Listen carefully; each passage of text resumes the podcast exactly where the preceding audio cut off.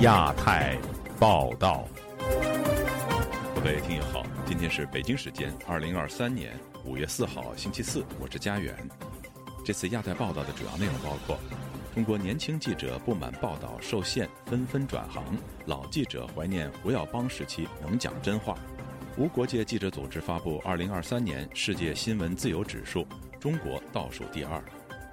高压之下，中国新闻自由何去何从？全球新闻自由指数，香港排名第一百四十位，状况艰难。中国持续严控网络信息，新疆网络安全宣传到学校。接下来就请听这次节目的详细内容。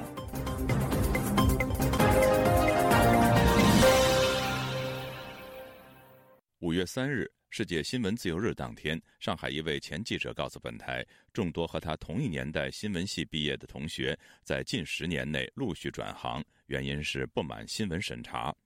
另一位上个世纪八十年代至九十年代投身新闻行业的老记者，感叹新闻自由度在中国消失殆尽。以下是记者古婷的报道：五月三日是世界新闻自由日，过去的几年中。在少数新闻报道受到当局限制的国家，有众多记者因报道内容不符合政府的要求而遭到绑架、囚禁，甚至杀害。本周二，联合国秘书长古特雷斯在视频致辞中表示：“新闻自由是人权的命脉，但在世界的每一个角落，新闻自由都在受到攻击。”上海一位毕业于复旦大学新闻系的八零后学生张佳。接受自由亚洲电台采访时说：“和他同期毕业的新闻系同学，在最近十年内陆续离开报社或电视台。”他说：“嗯，现在就是我以前的那些新闻系的同学啊，然后还有我以前做记者的时候所有的那些记者同事，全部都已经转行了，全部转行了，在媒体留下的可能连百分之一都不到。”张佳还说，这些年轻记者转入其他的行业，除了收入减少，另一个重要原因是记者不能自由报道。一个是收入不行了，就是媒体现在已经没落了；第二呢，就现在他们所有的新闻自由丧失了。然后现在转型呢，一般都去做公关，写的公关或者市场部，或者是说现在去做直播带货。法新社周二报道，古特雷斯当天在联合国教科文组织的会议上，透过视频发表致辞，表示记者及媒体工作者从事他们重要工作时，都直接成为攻击目标。记者们每天都受到骚扰、恐吓。逮捕和监禁。而据无国界记者组织指，去年全球有五十五名记者和四名媒体合作者因公殉职。贵州老记者赵先生在上世纪八十年代就投入了新闻工作。对比当年，赵先生感叹现在的中国新闻自由度为零。他对本台说：“中国的新闻从业员最佳年代是民国时期和八十年代。”我是八十年代干新闻的，初出新闻舞台，我觉得还是个角儿，还敢说几句话。最好的时候也就是八十年代中期，就是改革开放中期，要帮带头说真话吧。那久以后就不行了，麻绳见水啊，节节紧了。那时候人们还敢说几句话，新闻记者好像无冕之王。最后结论还是有冕的好啊。赵先生曾是中国西部地区一家晚报的创办人之一。他说，在八九年之前，中央一度酝酿草拟新闻法，但是八九学运被镇压以后，局势大变。那那时候对反腐可以说是没有力度，但是新闻有力度。呃，现在不行了，现在现在两任总书记完了以后就就没了。嗯，呃，还不如民国。呃，鲁迅每个月四百大洋拿着，还敢骂国民党。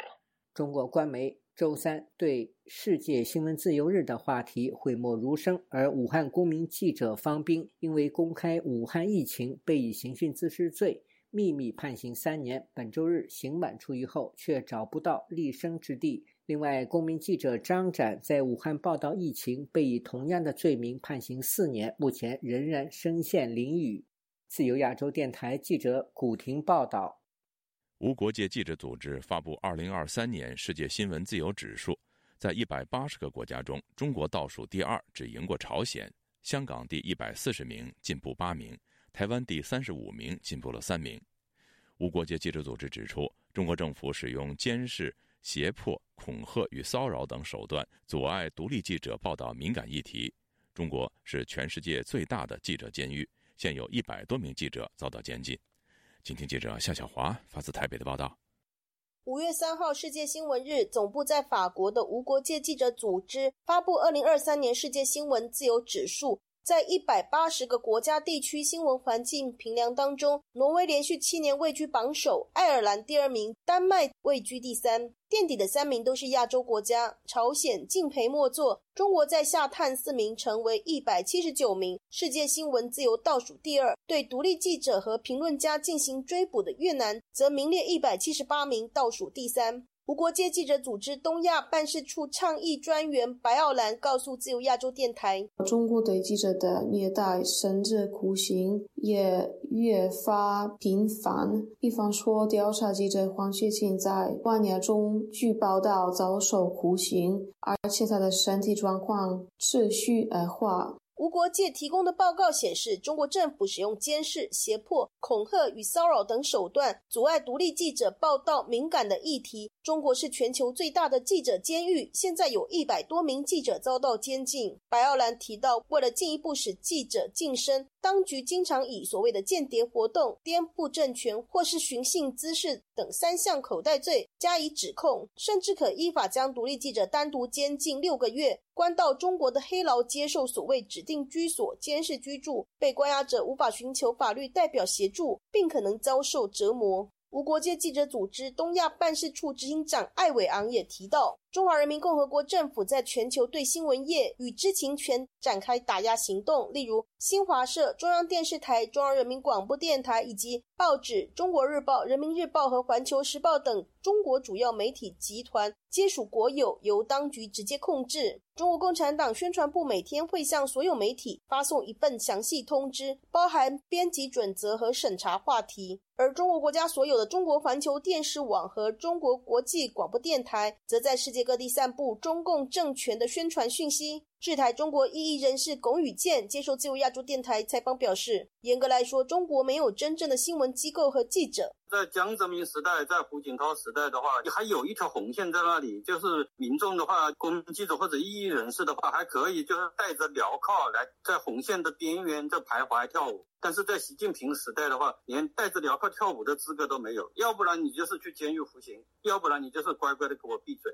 已经是大规模的倒退回这种文革的这种现象。”此外，香港今年第一百四十名，比去年回升八名。白奥兰说：“香港主要是去年嗯，继续下降六十八位之后的微调作用使然。”白奥兰提到，港府去年对《苹果日报》和《立场新闻》的总编辑、资深员工进行漫长的诉讼，另外有十三名的新闻自由捍卫者因为莫须有的罪名被关押，还有五间以上的独立媒体因为风险考量决定停止营运。无国界还提到，公共广播机构香港电台过去以无畏惧遭到调查而闻名，如今却由清政府的管理人员所掌控，任意删减不喜欢的节目。当局用国家安全法作为借口，以打击恐怖主义、分裂国家、颠覆政权和勾结外国势力为名，封杀独立的声音。无国界报告另外显示，台湾今年进步三名，排名第三十五。白奥兰说，并不代表台湾媒体环境的设置改善，而是其他国家在排名中下滑的结果。台湾仍然遭受媒体量级化、来自媒体所有的人压力等负面因素的影响。龚宇健提到，中国新闻自由就算下跌到只胜过朝鲜，他也不感到惊讶。或许再不出几年，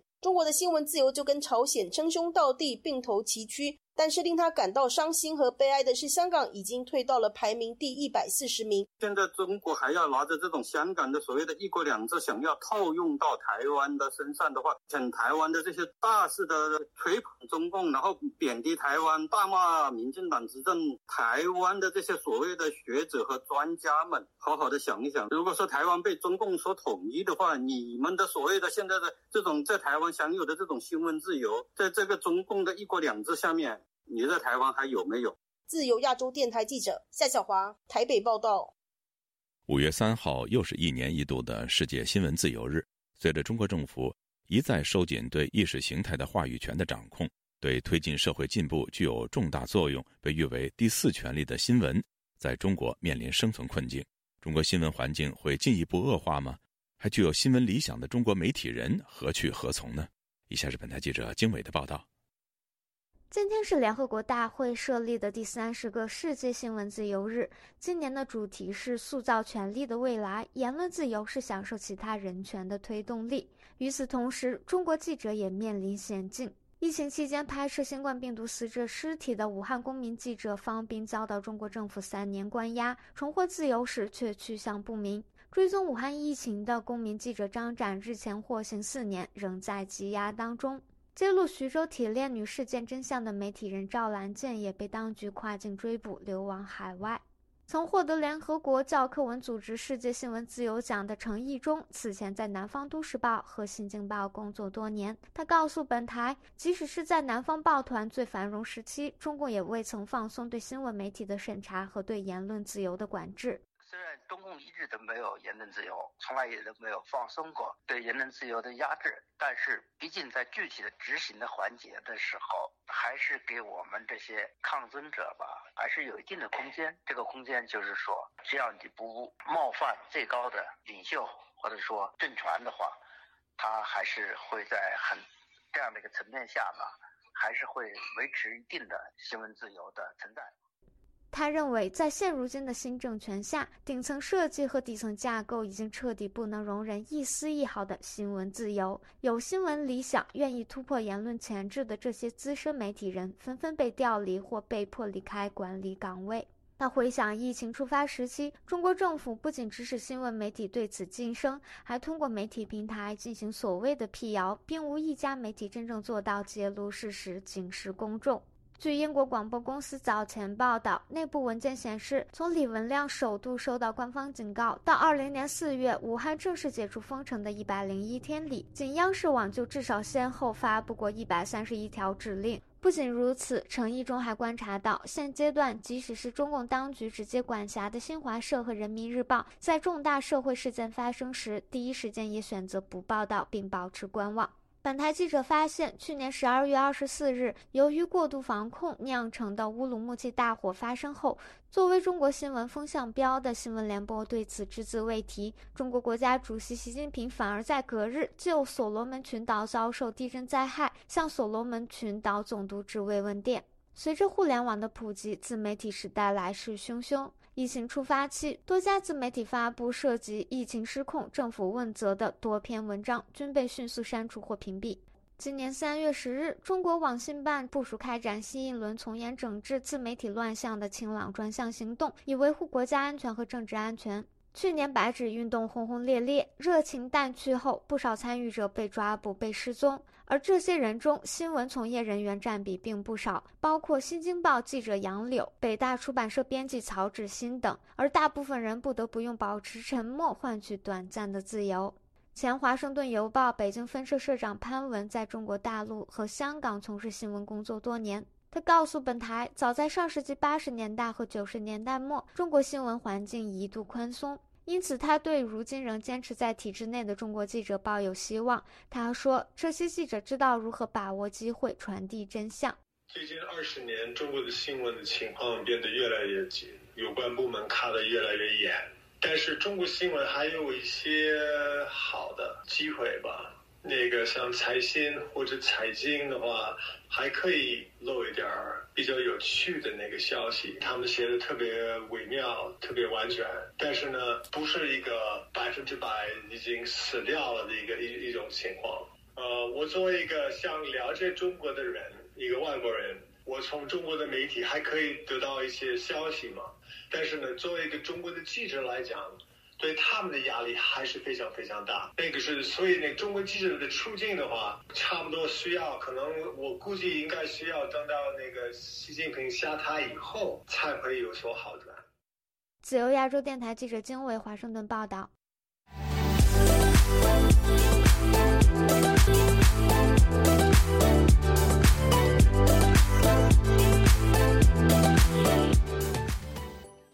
在记者无国界组织发布的全球新闻自由指数中，香港在全球一百八十个国家或地区中排名第一百四十位，比去年的一百四十八位略有回升，但名次低于新加坡和卢旺达等国家。业内人士认为，虽然香港的排名从低谷稍微反弹，但香港的新闻从业者未来可能会面对更大的困境。请听记者高峰的报道。香港在全球新闻自由指数的排名从去年史上最低的一百四十八位微升至一百四十位，但整体评分仍属不合格，只有四十四点八六分，被归类为第四级，状况艰难等级。排名在新加坡、卢旺达、科麦隆及哈萨克斯坦等国家后面。无国界记者东亚办事处执行长艾伟昂认为，香港排名上升属于技术调整，这与评分内进的地区今年分数下跌有关。香港记者协会主席陈朗生认为，虽然香港的总体排名止跌回升，但是。业界应该实事求是看待。安全咁样，可能墨西哥好啦。墨西哥。陈朗生以安全这个范畴为例，认为香港在这方面自然会比有记者被杀的墨西哥要好。比起白俄罗斯有大批记者被囚禁，香港的情况自然会好很多。但是如果自己跟自己比的话，与回归前后比较，香港的新闻自由状况已经差了很多。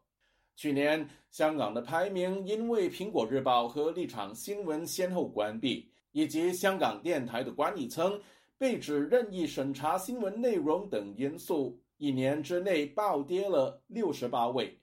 香港独立记者林彦邦表示，香港的排名从谷底反弹，并不等同香港的新闻自由有所改善。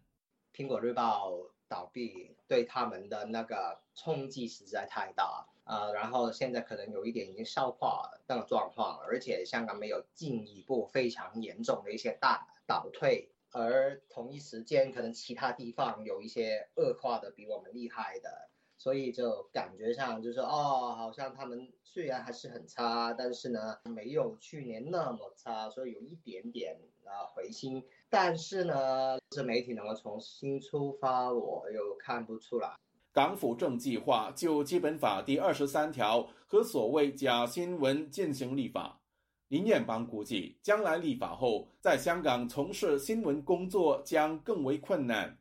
一些在香港工作的外国传媒的代表。他们就很容易会可能成为所谓的间谍之类的指控的对象啊，类似的一些状况，我们在中国大陆过去也已经看到过。他代表外国传媒工作，但是他本身是可能有中国籍假新闻法，根本就是明确的针对新闻工作者订立的一条法律。所谓的假新闻如何去定义，都是官方说了算。自由亚洲电台记者高峰香港报道：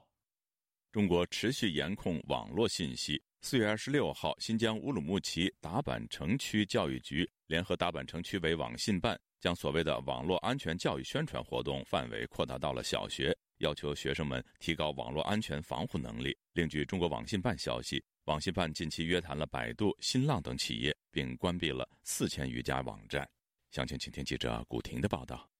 中国有关部门对网络言论的监控可谓不遗余力。在新疆首府乌鲁木齐达坂城区，区委网信办四月二十六日联合区教育局在西沟乡小学开展“互联网不是法外之地”的普法宣传进校园活动。据达坂城区融媒体中心报道，该区网信办应急指挥中心主任王斌从网络诈骗、网络暴力、网络游戏、文明上网以及个人信息泄露、抵制网络谣言等方面，对网络信息安全展开细致的解读，结合真实生动的案例，为同学们讲述如何防范网络电信骗局和网络安全知识。该校五年级二班学生麦思雅说。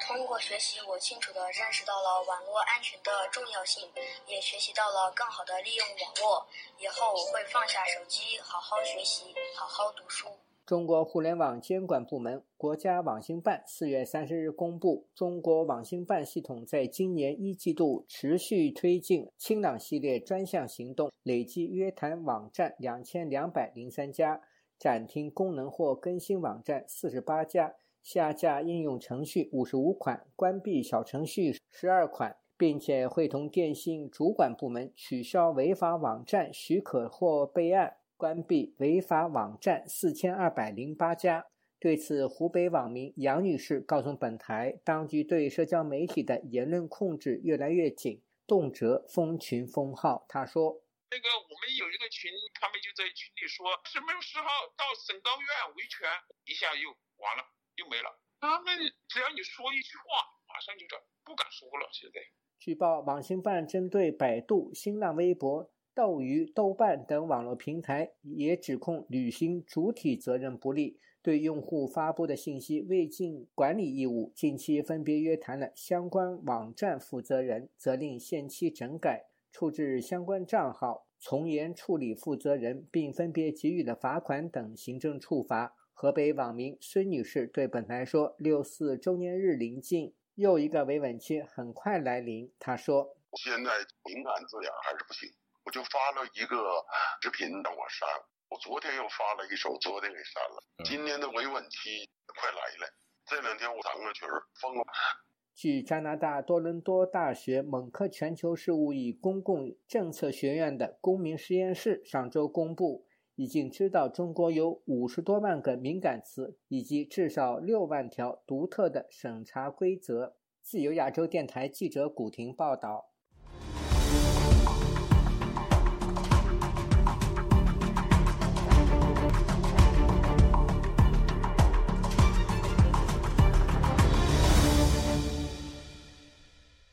国际人权组织保护卫士本周二发布最新报告，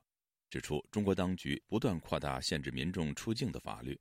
中国的人权捍卫者、他们的家人、宗教团体以及某些外国记者都在出境时受到限制及骚扰。详情，请听记者唐媛媛的报道。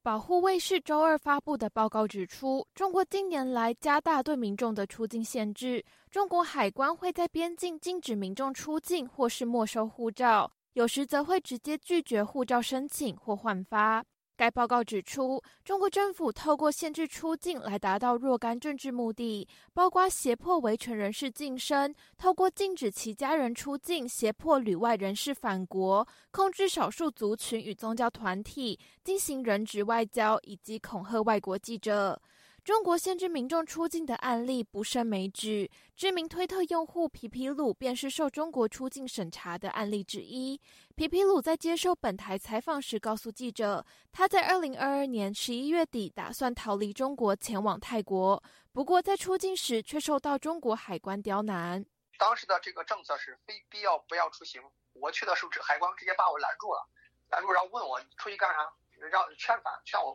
回去。我说我不能回去，我我来，我我要去泰国给孩子找学校，因为我孩子以前在泰国读书嘛。因为疫情回来了，现在人家泰国都恢复正常了，不想让孩子在国内天天搞这种生活。我说我我想孩子给把孩子这个学校这个重新再续上。这个海关就开始让我提供那个孩子现在上学的记录啊、照片呀，证明孩子在这边上过学。当时我已经做好准备了，如果真不让我出去的话，那个云南边境游游游游泳游过去。因为我之前我从泰国回来的时候，我都我都担心这一天，我都害怕有一天国内不让人出去。我去那个云南踩过点，我知道哪个地方可以游过去啊？游到缅甸。皮皮鲁表示，在受海关盘问近半小时后，他才终于被放行。与皮皮鲁成功出境的情况不同，本台此前曾报道，前上海独立季风书院的店主于淼的妻子谢芳，在入境中国探亲后要返美时，海关指出他违反出入境管理法中危害国家安全的条款，而限制其出境。前新浪微博的内容审核员刘立鹏则告诉本台记者。旅外的中国人士在使用电子信箱或是浏览常用网页时，时常会需要用到翻墙工具，但是使用翻墙工具可能会变成被政府关押的原因。嗯，你你反间谍法它就是很它模糊了很多情况，你就比方说你访问境外的网站，那是不是就是传递什么涉及国家安全的数据呢？这都说不定的。就是现在很多很多案例，它就只是侦测到你。你有翻墙这个行为，哪怕就是说你是只是访问了维基百科，你什么都没有发，也是会对你进行处罚。自由亚洲电台记者唐媛媛华盛顿报道。中国作家、诺贝尔和平奖得主刘晓波过世将近六年了。刘晓波在《福尔摩沙》纪录片将于六月四号在台北举办放映会。刘晓波逝世六周年的七月十三号当天将在纽约放映。刘晓波生前为民主自由发声，纪录片回顾他生前事迹和思想主张。以下是本台记者夏小华发自台北的报道。曾经参与六四天安门学运、发起零八宪章运动，被中国政府以煽动颠覆国家政权罪判刑十一年的刘晓波，二零一七年七月十三号病逝狱中。今年六周年祭前夕，刘晓波在福尔摩沙纪录片台北场放映会定在六月四号于光点华山电影院。该片监制前台北市文化局长谢小运。三号接受自由亚洲电台采访，提到纪录片由台湾导演桑道人拍摄，呈现去年流亡作家廖义武、严科夫等人在新北市三支海边刘晓波雕塑前举办刘晓波逝世五周年纪念音乐会。谢小运说：“还有廖义武五年前跟刘霞女士，就是刘晓波的太太，在。”刘晓波逝世的那几天，在电话的录音来陈述刘晓波是过世的时刻的过程。我们把这个录音也放到这个影片里面。还有廖义武他刘晓波的挽歌这首诗歌，他自己也做朗诵。纪录片长约四十分钟。谢小韵提到，廖义武已经在奥地利、捷克、柏林等地放映过。美国纽约的放映会定在七月十三号，刘晓波逝世六周年纪念日当天。谢小运表示，刘晓波生前事迹和思想主张值得后人了解思索。他有他的勇气与胆识，从六四事件之后，能够还一直为了这样子一个理想而奉献出他的这一生的生命，是非常令人敬仰的。不过，谢小运提到，台湾艺术家郑爱华为刘晓波创作纪念雕塑，这五年一直放在郑爱华三之家的庭院，相当可惜。郑爱华接受自由亚洲电台采访提到，透过公开筹款、私人捐款，雕塑本身创制费用约新台币两百万元，他以。刘晓波肖像、空椅子和书本等三件铜雕塑组成，占地约四米多的空间。郑爱华回忆，用他的轮